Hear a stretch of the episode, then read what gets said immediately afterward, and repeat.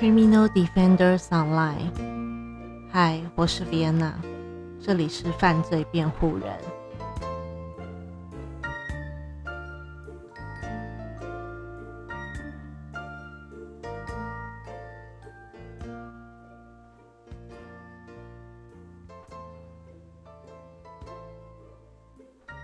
大家今天过得好吗？嗯，现在的时间，呃，是算是半夜吧，半夜十二点二十分。那我还记得我昨天吗？还是前天说我比我现在改为早上录，然后因为怕晚上吵到邻居。这就是墨菲定律，你越不想要干的事情，就是就一定会做到。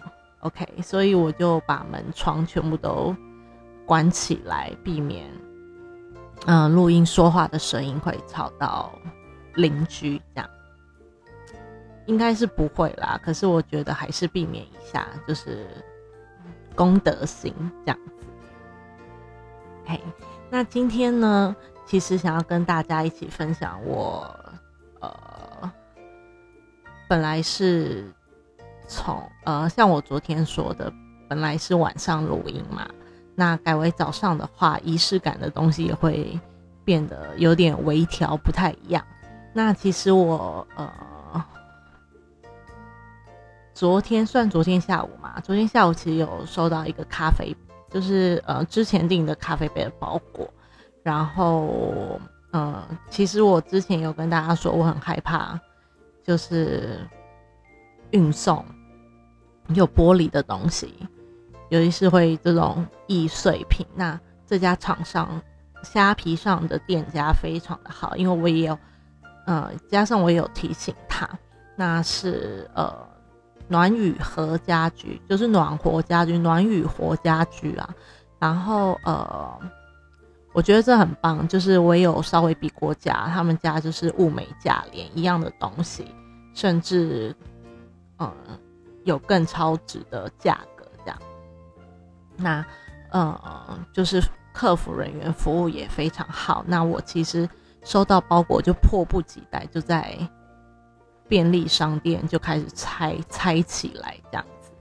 那，呃，昨天有跟大家，呃，分享。我也买了新的咖啡咖啡胶囊，所以其实我今天上午、上午、下午的时候就一直用着那个咖啡杯泡着咖啡这样子喝。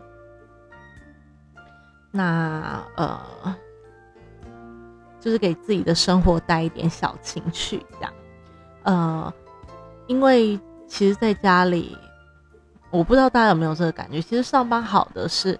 你可以转换那个不一样的空间，就不会觉得哦，一整天都就是那个空间没有转换，你的心情就是好像全部都闷在那边。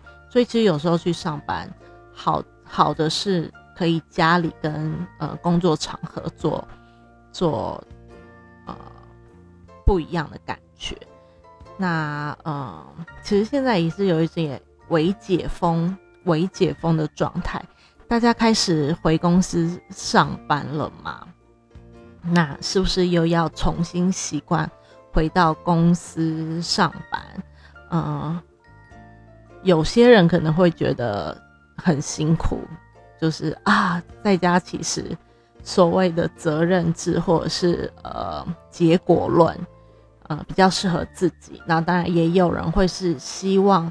呃，私人生活跟呃工作是可以分开的，其实是空间感。所以呃，微解封的状态下，大家呃心情有没有被摇动了呢？不要忘记做一点小动作，就是呃让自己有一点呃仪式感或氛围感，或者是。说犒赏自己也可以，对。那呃，再来的话是，其实前天我的我，嗯，因为金钱症候群的关系，所以心情非常的差。我不仅跟家人吵架，我还跟我男朋友吵架。然后哦，这件这个情绪的事情实在是太困扰我了。那其实所幸啦，所幸我自己还有一点病逝感，所以其实呃，昨天昨天算是大哭释放完，呃，隔天的情绪就好非常多。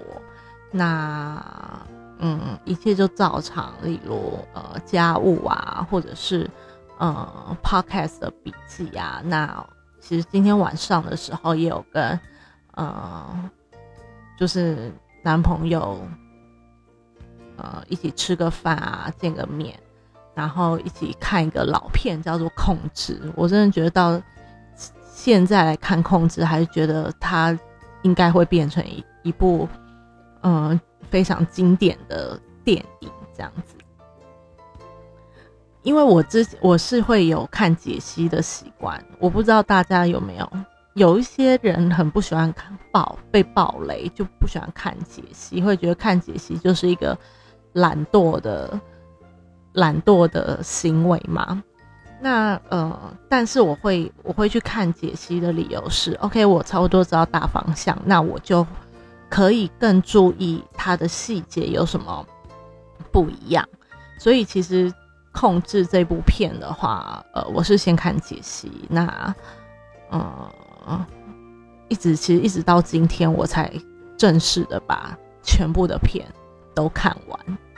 对，那呃，如果你说最最直接的想法，就是最直接的想法就是这女的有病。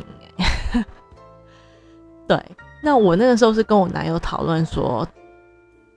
这样的人，这样的人，他没有，他希望他的生活是美好的，是被他自己控制住的。他不希望他身边的人离开他，或者是他的自尊高到不准你，就是不准你离开他或抛弃他，或者是他就是要加倍奉还的那种感觉。对，所以呃。这是我们其中讨论的东西。那，嗯，我男友就是很很幽默的，就说：“你不觉得这部片里面的男人不是笨就是控制狂吗？”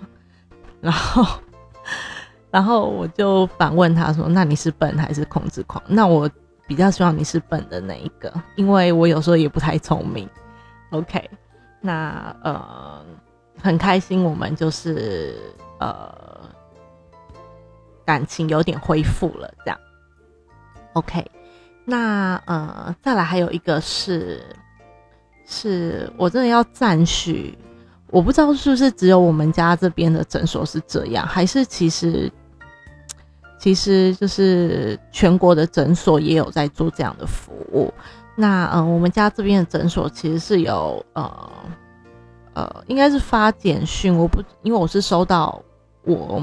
我母亲的简讯说，这个诊所可以呃协助，就是呃没有在电脑上预约疫苗，或者是老人家他不会用电脑，所以没有办法在电脑上预约疫苗的，可以直接去诊所去做登记，那诊所会呃协助呃做呃疫苗的登记，这样子。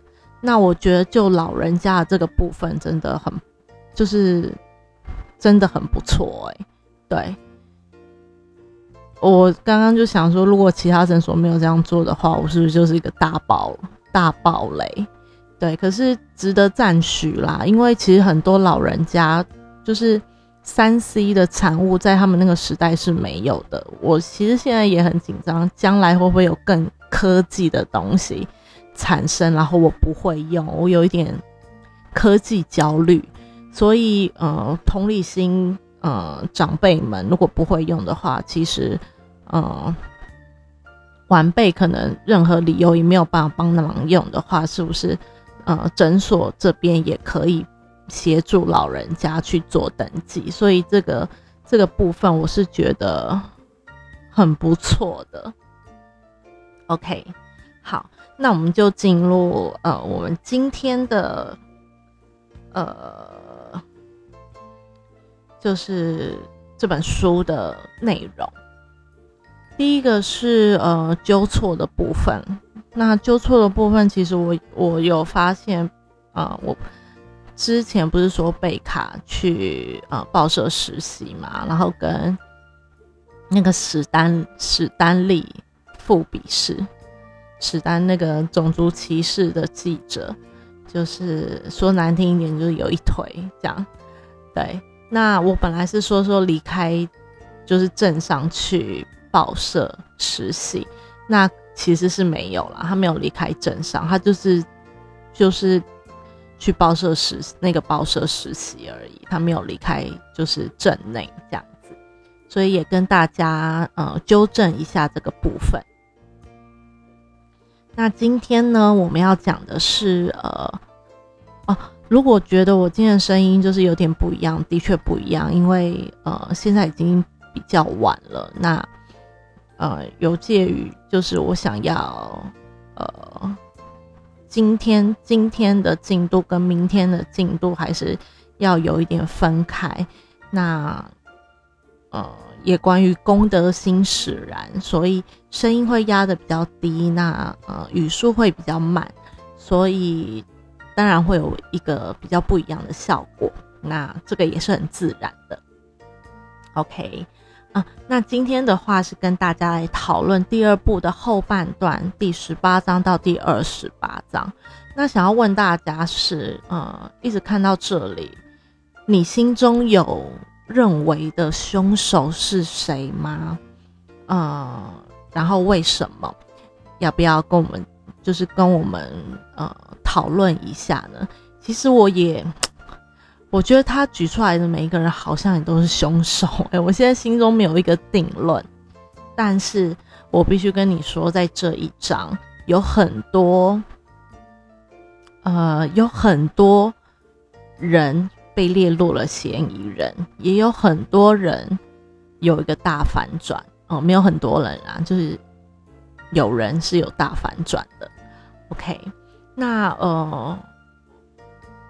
他在这一章的话，嗯，小皮其实在这这这一段落的话，其实做了很多的实呃实地调查行动跟推理，那我觉得非常的精彩。我觉得这一篇现在目前看到这一篇是我目前看到最精彩的，我不知道后面会不会更精彩，但是现在非常的精彩。那呃，有一种反转跟恍然大悟、真相大白的感觉。那我看完的时候，其实是起鸡皮疙瘩的，就觉得啊，好像真相越来越靠近了。然后，好像小皮说的每一个人都有动机，那那些人他们之后会有什么样发展？会会出来认罪吗？或者是呃会被小皮揪出来吗之类的？那我们等一下就会跟大家讨论到这一块。OK，那其实呃，今天要帮他大家整理的话，这这一个十八章到第二十八章就会用地点的部分来帮大家做整理，因为地点的话连接着他的呃每一个实实地调查的呃顺序。OK，那呃记得昨天昨天呃。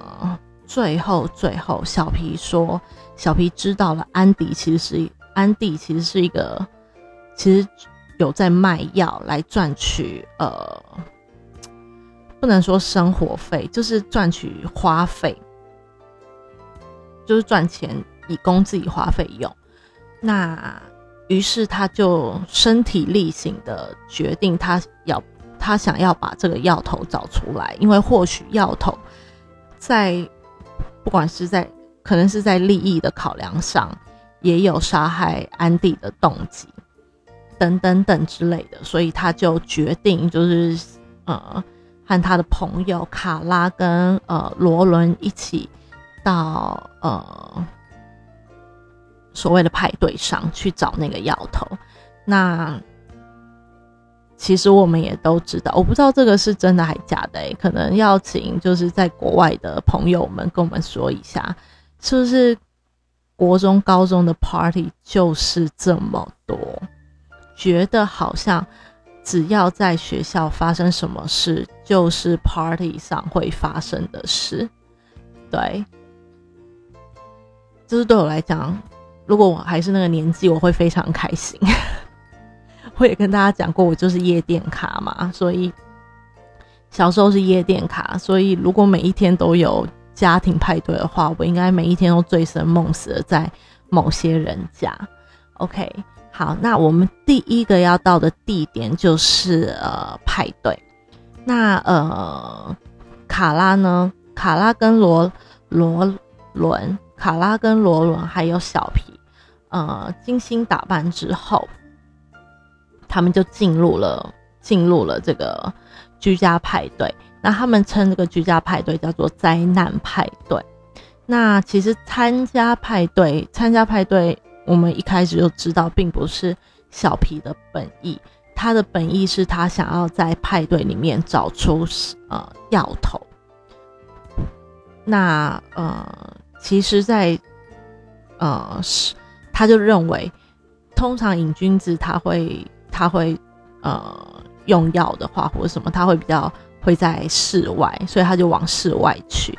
那他的确看到呃一位叫史蒂芬。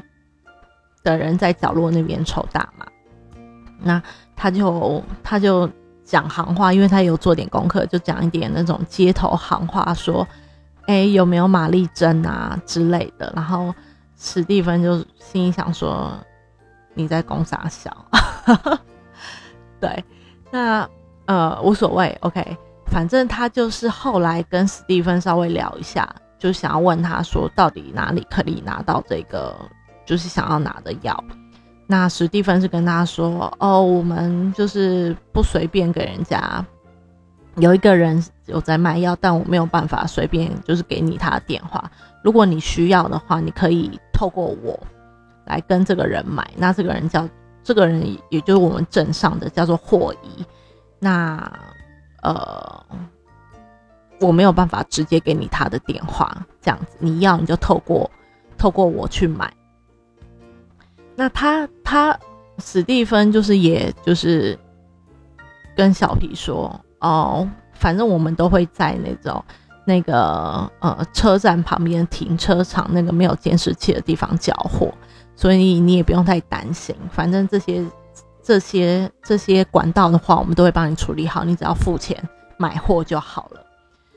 但是这个当当然没有办法，就是满足小皮的要求啊，所以其实他就又用一个偷偷摸摸的方式，就是用手机，呃，去照那个那个史蒂芬的电话簿，然后间接拿到了呃霍伊的霍伊的霍伊保尔斯的电话。那但是非常就是。你知道我一直在强调情欲流动的青少年派对，所以他其实也几乎是冒着生命危险，因为他呃，其实，在户外没有比较没有什么人，所以史蒂芬其实有对他动手动脚，就差点性侵他，那他就觉得非他就觉得非常恐怖，因为他不是那种乐于参加派对的人，他也好像听起看书里面好像没有参加过，所以其实他是有被吓到的。OK，那那呃，收起就是被吓到的心理，那我们就要前往下一个呃下一个地点，那就是呃车站旁的停车场那个没有监视器的地方。那呃，其实你说小皮害怕吗？我觉得他也蛮大胆的耶，他就这样子只身的只身开车。就在那边等，等看看有没有人在附近，等看看，呃，有没有一个，就是像，呃，也不是叫霍伊，就是有没有一个鬼鬼祟祟的人在那边做交易的行动之类的。他一开始是没有看到霍伊，发反他反而是看到史丹利。哦，他其实是有打电话给他，其实是。啊，他因 sorry，我讲反了。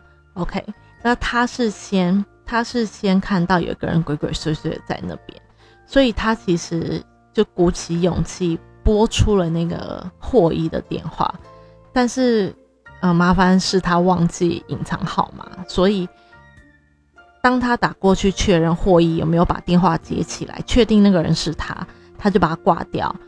问题是霍伊就回扣，想说是谁啊？他就回扣，那但是小皮当然就不会接。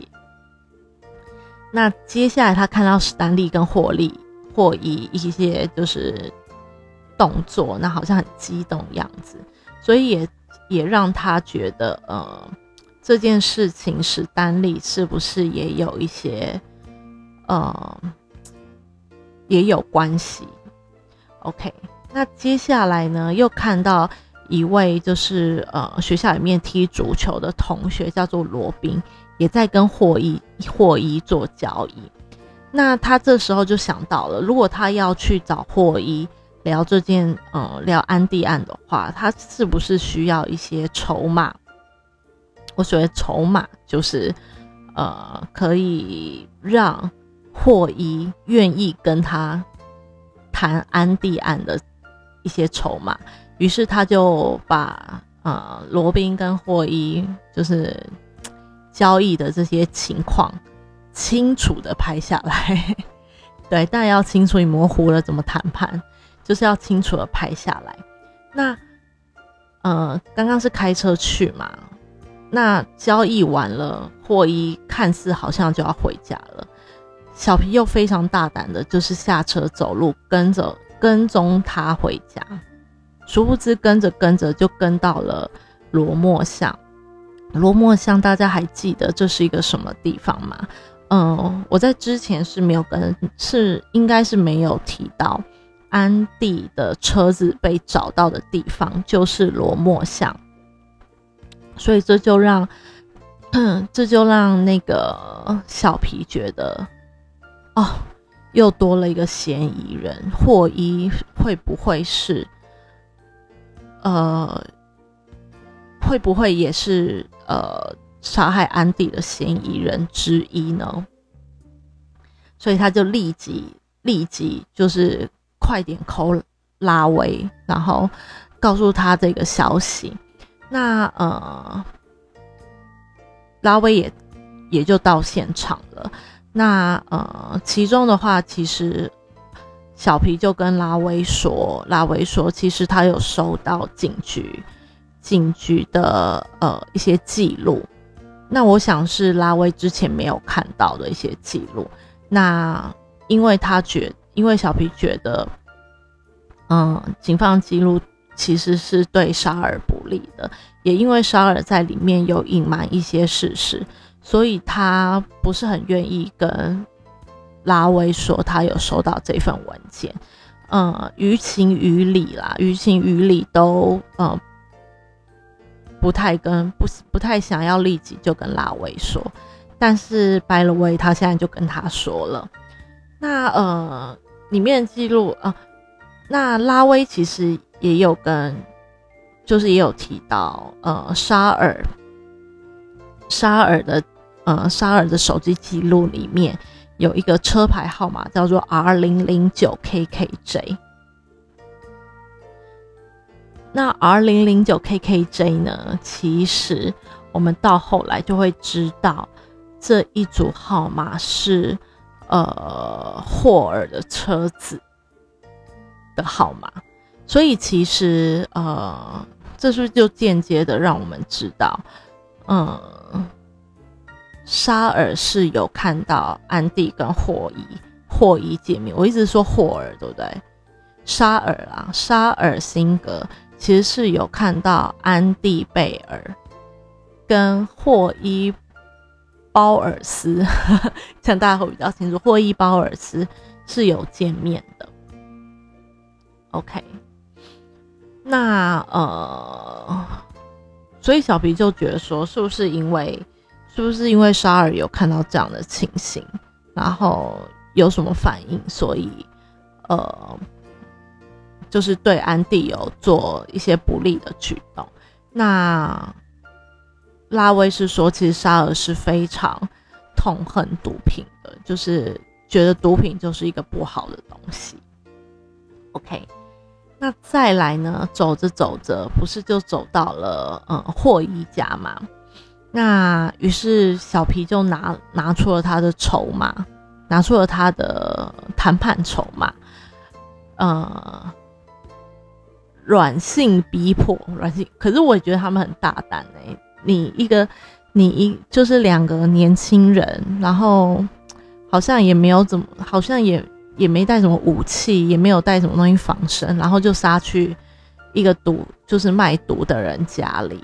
你不觉得卖毒的家里应该有一些防身或防身的武器吗？我是觉得，就是小皮那那个叫什么“初生之犊不畏虎”嘛，非常的适合小皮。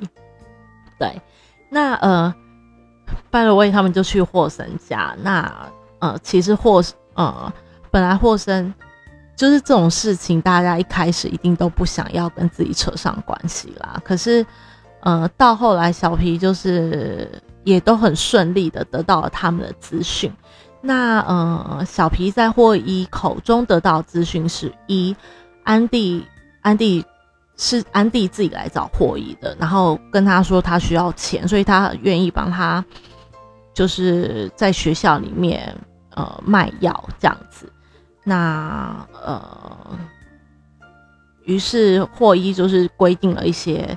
就是你也也需要卖，如果你要你想要做我的下线这样子而下线，那你就要有一些规定。那也给他了呃第二只手机。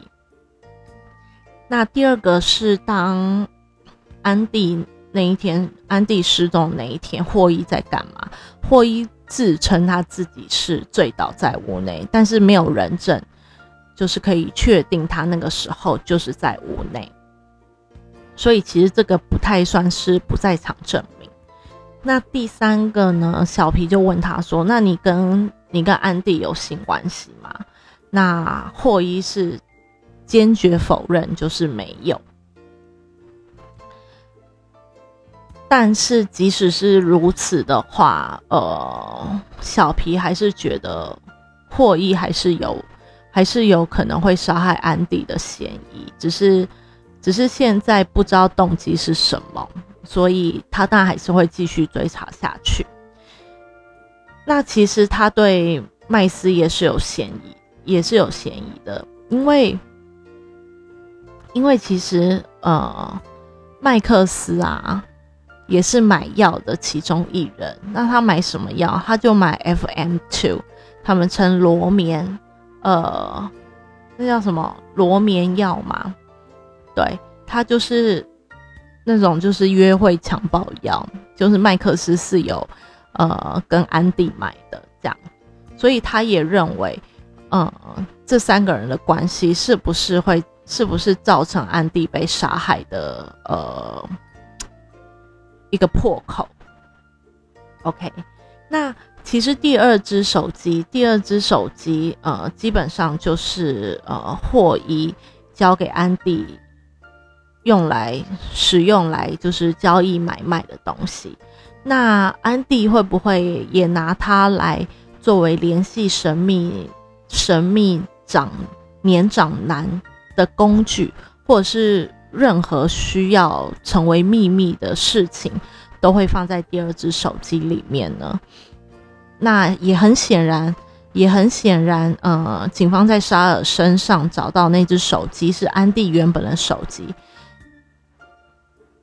所以，我所谓显然就是显然，警方是没有找到这一只第二只手机的，所以他们才会依照第一只手机来判定判定那个杀人犯是沙沙尔嘛。那再来再来，我们之前有提到，呃，史丹利也有跟那个霍伊有接触，那是。就让小皮觉得说，史丹利的身份啊，跟这个案件联系是巧合吗？一，他是报道这个，就是这个安迪案的记者。那二是他又跟安迪的妹妹贝卡交往，然后三，他又跟药头霍伊有关系，所以史丹利在这几个人的这几个人中的身份。单纯只是报道记者吗？OK，所以反正做了非常多的推理，非常多假设，于是这些人全部都列为都被列为嫌疑人就对了。OK，那一直到呃与家人小皮一直到与家人晚餐时间，他收到了呃威胁的简讯，所以这让他的心里又荡到了，又更那叫什么落井下石了。呃，因为我们之前有讲到他在跟朋友录影的时候已经收到纸条了嘛，那他现在又收到了呃简讯威胁，而且他不知道是谁。因为对方有隐藏号码，他不像，就是也没有办法回传。OK，好，那这个其实不会阻挡，就已经不会阻挡，呃，小皮继续追查下去。我想是一回生二回熟的关系吧。就第一回可能会觉得啊，好恐怖哦，我被监视了，或者是心揪在一起了。可是第二第二个。呃，随着他访谈的人物越来越多，嫌疑人越来越多，他投入的时间也越来越多，投入的精力也越来越多。我觉得这个简讯虽然让他荡到谷底，可是他也会有一点点兴奋感吧？他是不是兴奋？那种兴奋感就是我要快点把犯人找到，然后把这个就是写纸条、写简讯的这个人给揪出来。OK，所以他非常想要急着找到这个第二只手机，因为第二只手机里面似乎就可以知道说他到底跟谁联络了。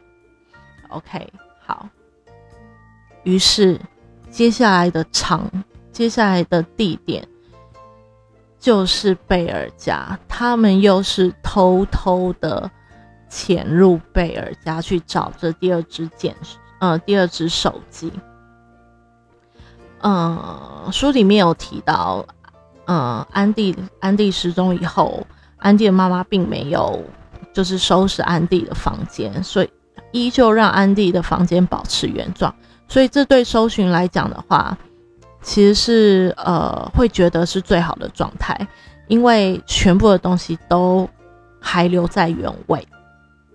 于是他们就进入进入安迪的房间。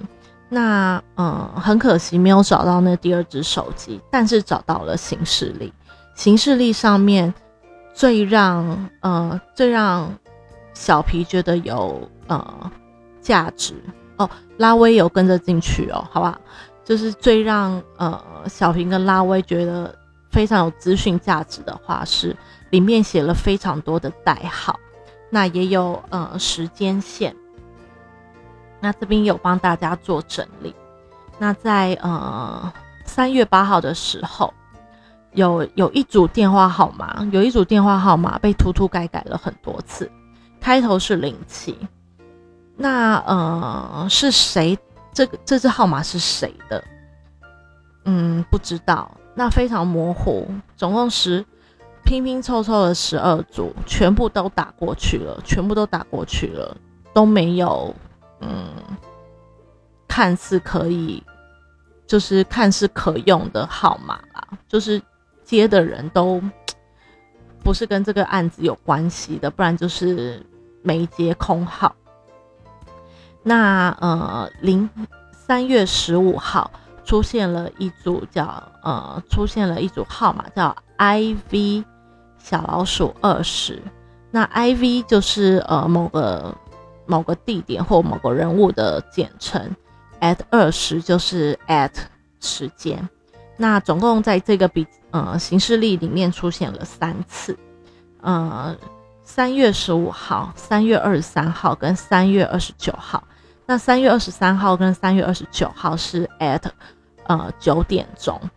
那呃，经过小皮跟拉维的讨论还有搜寻，他们搜寻到了四个地方。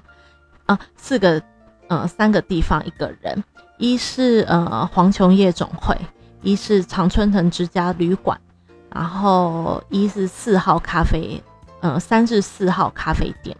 那人的话就是艾达沃恩，那艾达沃恩可能可以先记起来，因为呃这一段没有这个没有这个人的消息，这样。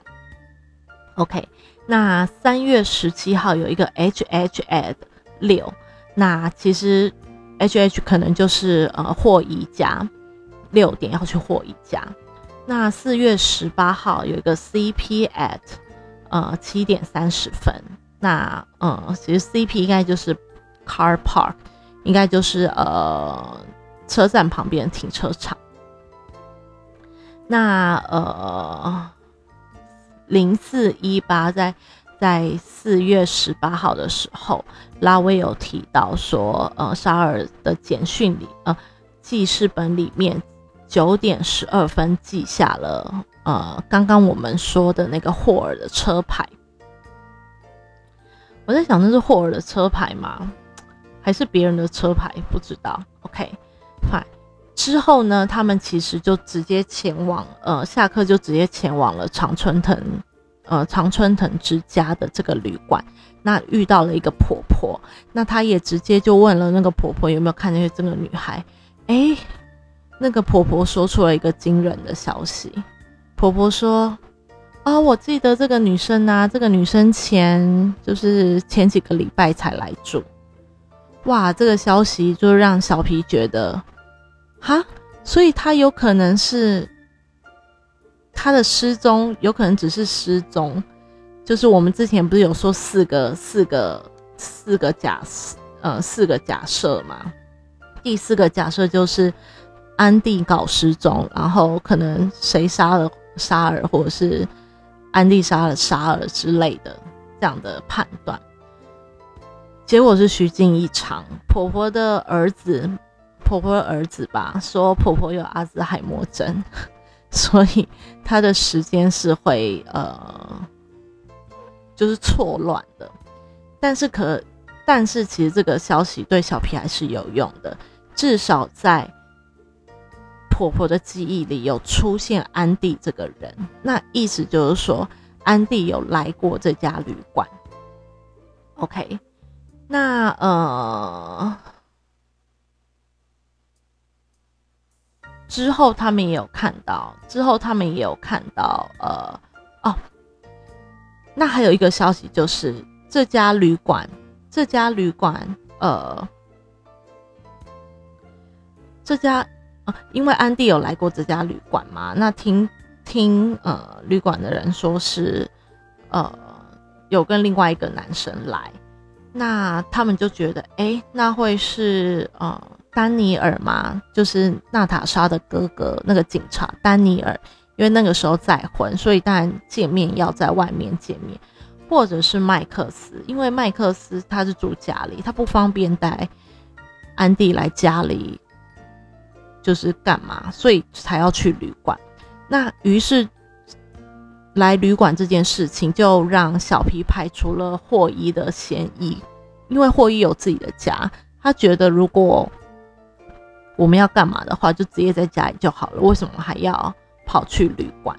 所以这边其实就让呃霍伊从呃小皮的嫌疑人的名单里被排除了。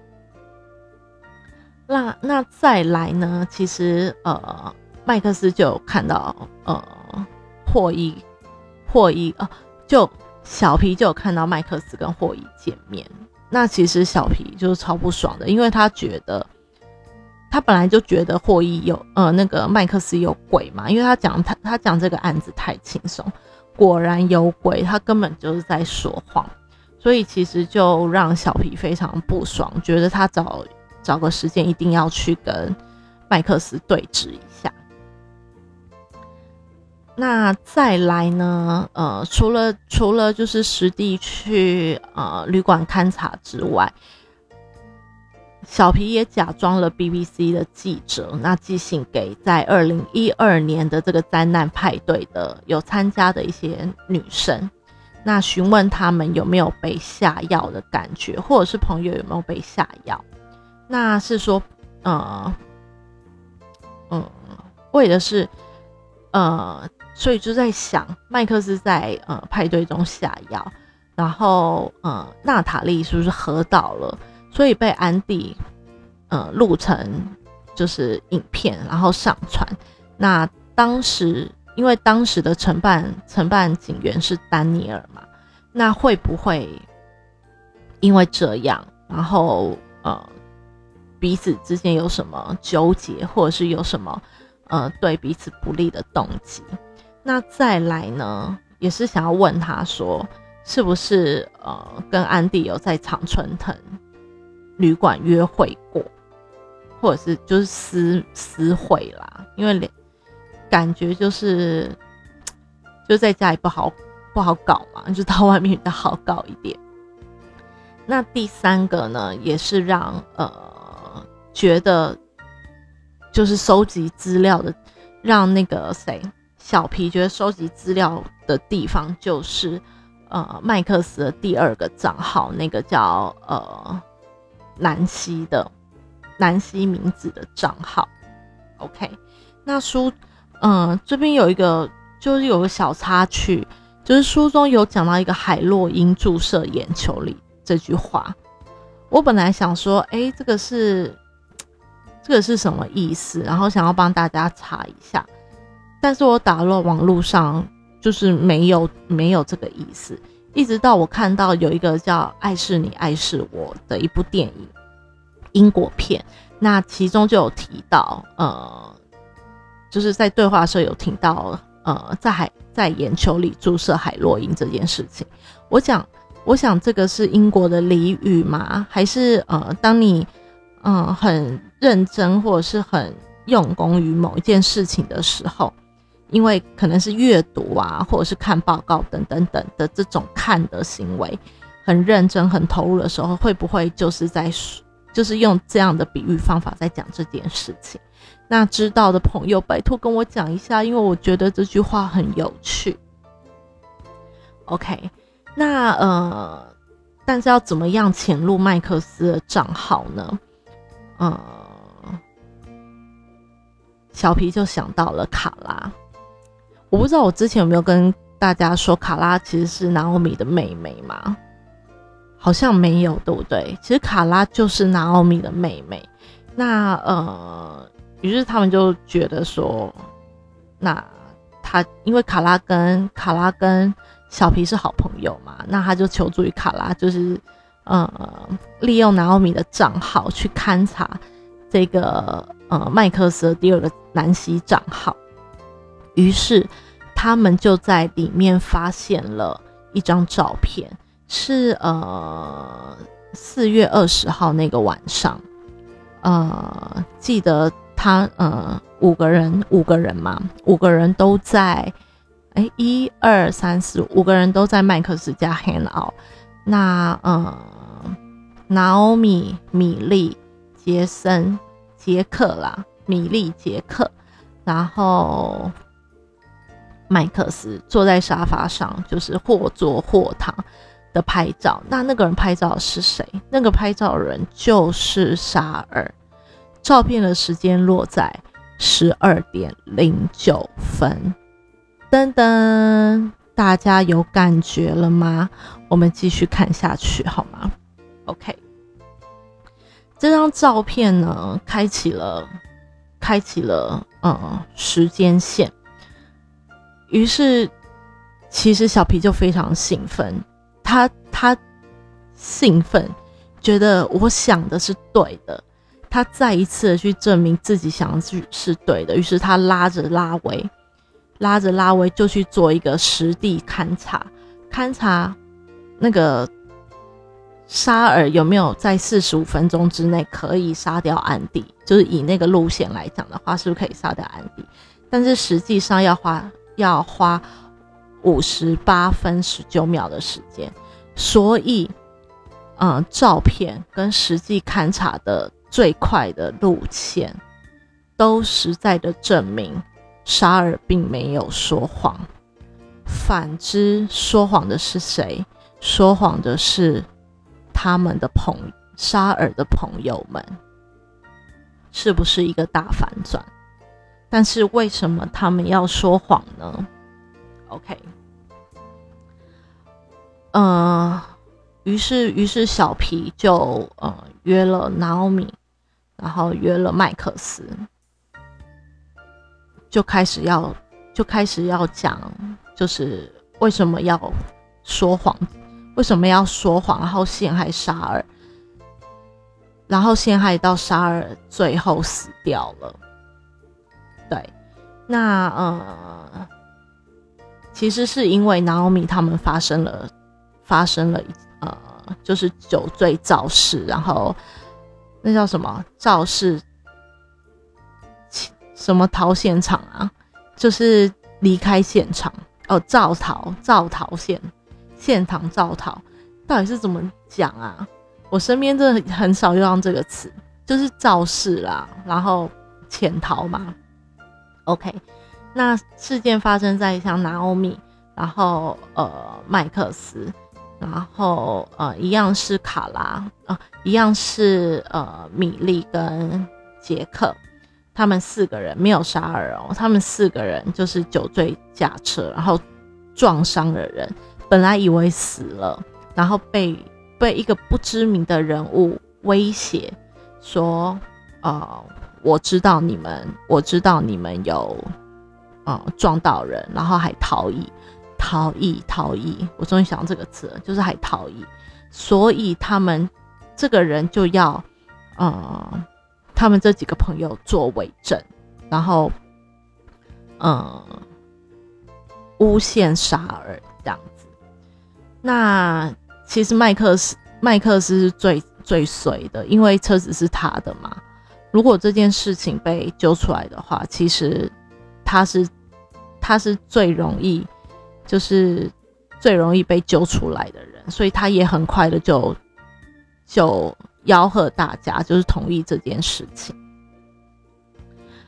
呃，那还有一点，还有一点是，其实呃，小皮就问拿奥米说：“那那天麦克斯说你在你在呃麦克斯的家里有一个小时。”可能在楼上，或者是可能在别的地方。那那个时候你到底在哪里？那那那奥米是说他跟沙尔在楼上聊天，那聊的是有关于安迪的事情。嗯，其实嗯，书中小皮的情绪是很复杂的，是很为难的，但是他也呃，他也就默默的下了一个决定，因为。